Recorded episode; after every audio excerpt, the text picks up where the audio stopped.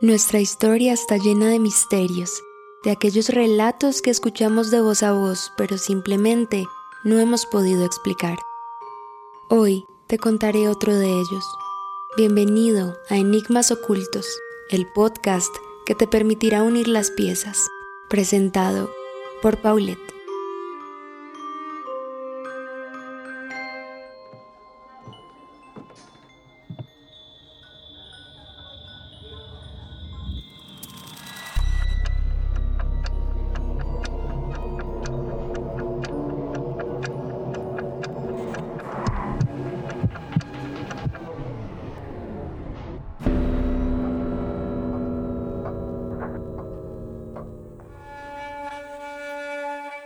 Preguntar es innato del ser humano y preguntarse por la creencia religiosa es encontrar respuestas como porque así es o la fe es suficiente para creer.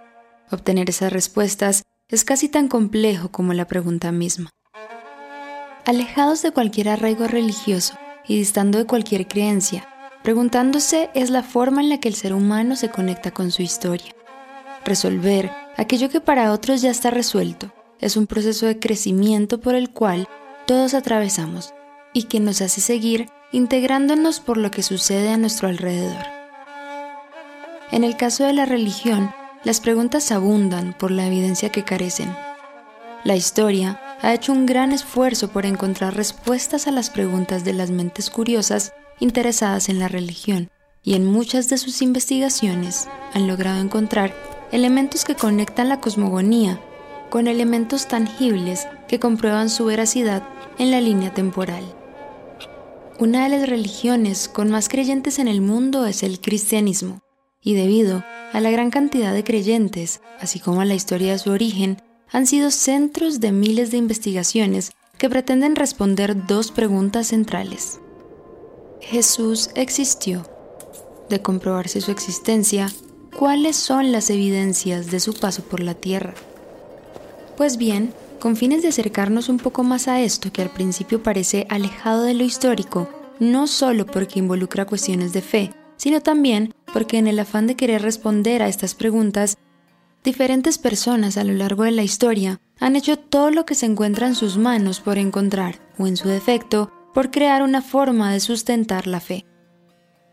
La religión cristiana es una de las religiones con más sustento histórico en el mundo, debido a la existencia de Jesucristo y a la evidencia encontrada en diferentes culturas antiguas, así como las menciones que realizan historiadores no cristianos de la época como Tácito y Flavio Josefo. Después de la muerte de Jesús, cuando el cristianismo se estaba extendiendo por todo el mundo, aparece el testimonio de Tácito sobre la existencia de Jesús, donde dice lo siguiente. Por lo tanto, aboliendo los rumores, Nerón subyuga a los regos y los sometió a penas e investigaciones.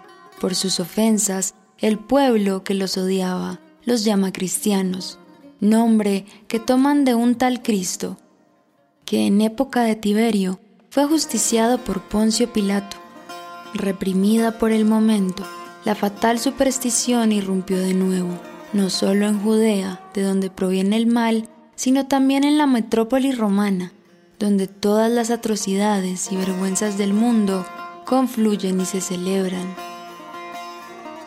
Este testimonio es de suma importancia porque ya le atribuye el nombre de los cristianos a Jesús y menciona el momento de la crucifixión ejercida por el procurador de Judea, Poncio Pilato.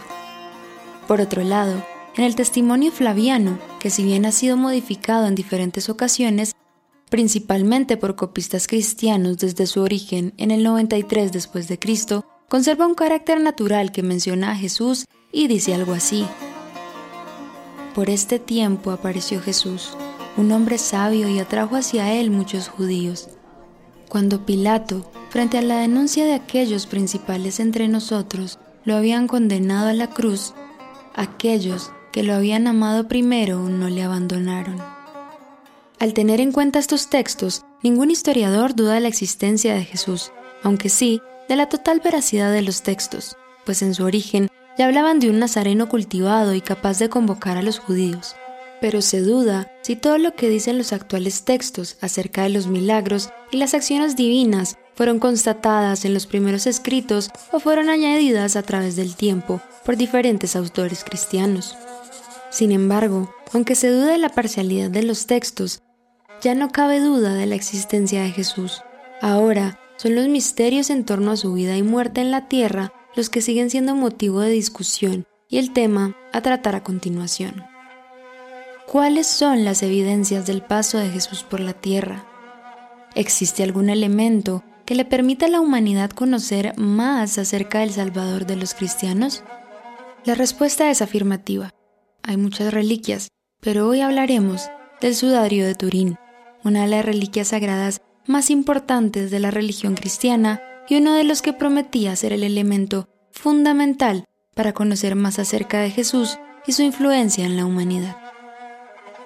Se preguntarán, ¿cómo un sudario puede ser la clave para develar este gran misterio? Para responder esta pregunta, debemos volver algunos cuantos siglos en el tiempo. Acerca del sudario de Jesús encontramos las primeras referencias en la Santa Biblia, claramente posteriores a su muerte. Por ejemplo, en el Nuevo Testamento aparecen las cartas de San Pablo, la referencia más antigua de la existencia de Jesús, y allí, sorprendentemente, no se habla acerca de los detalles de su vida como lo hacen los evangélicos de Mateo, Marcos, Lucas y Juan, sino da una perspectiva más histórica de Jesús de Nazaret, y por lo tanto se obtiene en suma mucho más detalles desde el carácter histórico, fácilmente verificables. Mencionar el sudario de Jesús requiere que se estudien las prácticas judías de la época y también un poco acerca de los momentos claves de una figura histórica y divina del cristianismo. Sobre la vida de Jesús se tienen muchos detalles escritos en la Biblia, pero ¿qué se sabe desde lo histórico? La idea es conjugar ambas versiones y completar un pequeño fragmento de la vida de Jesús, y esta ha sido precisamente la tarea de los historiadores en conjunto con los teólogos. Por esto, la importancia de las cartas de San Pablo y los Evangelios, para obtener ambas miradas, pues más allá de que la Biblia se considera un libro divino, también ha sido una gran fuente histórica. Gracias al método histórico, se obtuvieron los datos casi exactos del nacimiento de Jesús y otros muchos acontecimientos relacionados con su vida, despojándose, eso sí, de la vestidura divina y dándole una visión mucho más humana. A partir de esto, se sabe que Jesús nació en tiempos de Octavio Augusto, entre los años 27 a.C. y 14 después de Cristo, y murió en los tiempos de Tiberio, entre los años 14 y 37 después de Cristo. En cuanto a su vida, se sabe que fue un hombre sabio, sensible y empático, pero al mismo tiempo se le revela como una persona en todo el sentido de la palabra. Las emociones humanas también lo abordaban y fue gracias a su vinculación ética, así como a su compromiso social, que terminó por ser juzgado y condenado a muerte bajo la práctica habitual romana de la crucifixión, por ser un agitador político y supuestamente un blasfemo, según las acusaciones de Sanedrín, máximos representantes de los judíos de la época. La muerte de Jesús está descrita en la Biblia como un suceso escalofriante y doloroso, y según los historiadores, la crucifixión constituyó un hecho real, aunque se desconocen los detalles sobre la llamada Pasión de Cristo. Sin embargo, lo poco que se sabe es que fue sanguinaria, acorde con la justicia romana de la época. La flagelación y la humillación fueron las constantes durante el recorrido que debía realizar hasta el lugar donde fue crucificado. Las versiones en torno a las estaciones y las caídas varían según las tradiciones eclesiásticas. Si nos regimos únicamente bajo la percepción histórica, en la época de los romanos, el recorrido que realizaba el reo estaba constantemente acompañado de actos de tortura, y además, este debía cargar una viga llamada patibulum afurca en ambos hombros, a manera de yugo. Considerando la versión eclesiástica, el peso de la cruz de Jesús superaba los 100 kilogramos, peso que sería imposible de cargar considerando la condición en que Jesús se encontraba. En el recorrido existe un acontecimiento del cual se desconoce su veracidad. Según la tradición cristiana, durante el Via Crucis Jesús cae múltiples veces. En una de esas caídas, Verónica, una mujer dentro de la multitud que lo acompañaba en su recorrido, le ofreció un lienzo o un paño a él, para que se enjuagara el sudor y la sangre. Según la tradición, luego de este acto, el santo rostro quedó grabado en la tela. El paño de Verónica es una de las reliquias que se consideran como veraicon, es decir, una verdadera imagen de Cristo. Como ya hemos mencionado, otros de los veranicon más importantes son el Mandiolion de Edesa, el Santo Sudario de Oviedo y la Sábana Santa de Turín. Este último siendo de los más importantes y controversiales. La sábana de Turín, como ya se ha mencionado, es una de las reliquias cristianas más importantes. Su misterio radica en que, de acuerdo a las tradiciones judías, el sudario es una tela que se coloca sobre el cuerpo de la persona fallecida en el momento de su entierro. Según la tradición cristiana, se sostiene que la sábana de Turín fue esa tela que se colocó sobre el cuerpo de Jesucristo en el momento de su muerte. Dadas las diferentes teorías que comentamos más adelante, quedó impreso su rostro y su cuerpo en la sábana. Su antecedente se conoce como la imagen de Edesa, un mandalión que alude a la historia del rey Abgar V, que reinó en el siglo I después de Cristo. Según lo que cuenta la leyenda, el rey le solicitó ayuda a Cristo, pues él encontraba enfermo de lepra. En las primeras versiones se cuenta que Jesús le envió un mensaje en forma de carta de la época, lo cual fue suficiente para atribuirle milagros. No obstante, las versiones posteriores cuentan que el rey Abgar envió un mensajero para que pintara el rostro de Jesús. Según la leyenda, la imagen del mandlión habría sido impresa con la imagen de un hombre vivo, por tanto, la teoría de que la sábana de Turín y el mandlión son la misma ha sido rechazada. También se establece una relación con la ilustración del sudario del Códice Prey.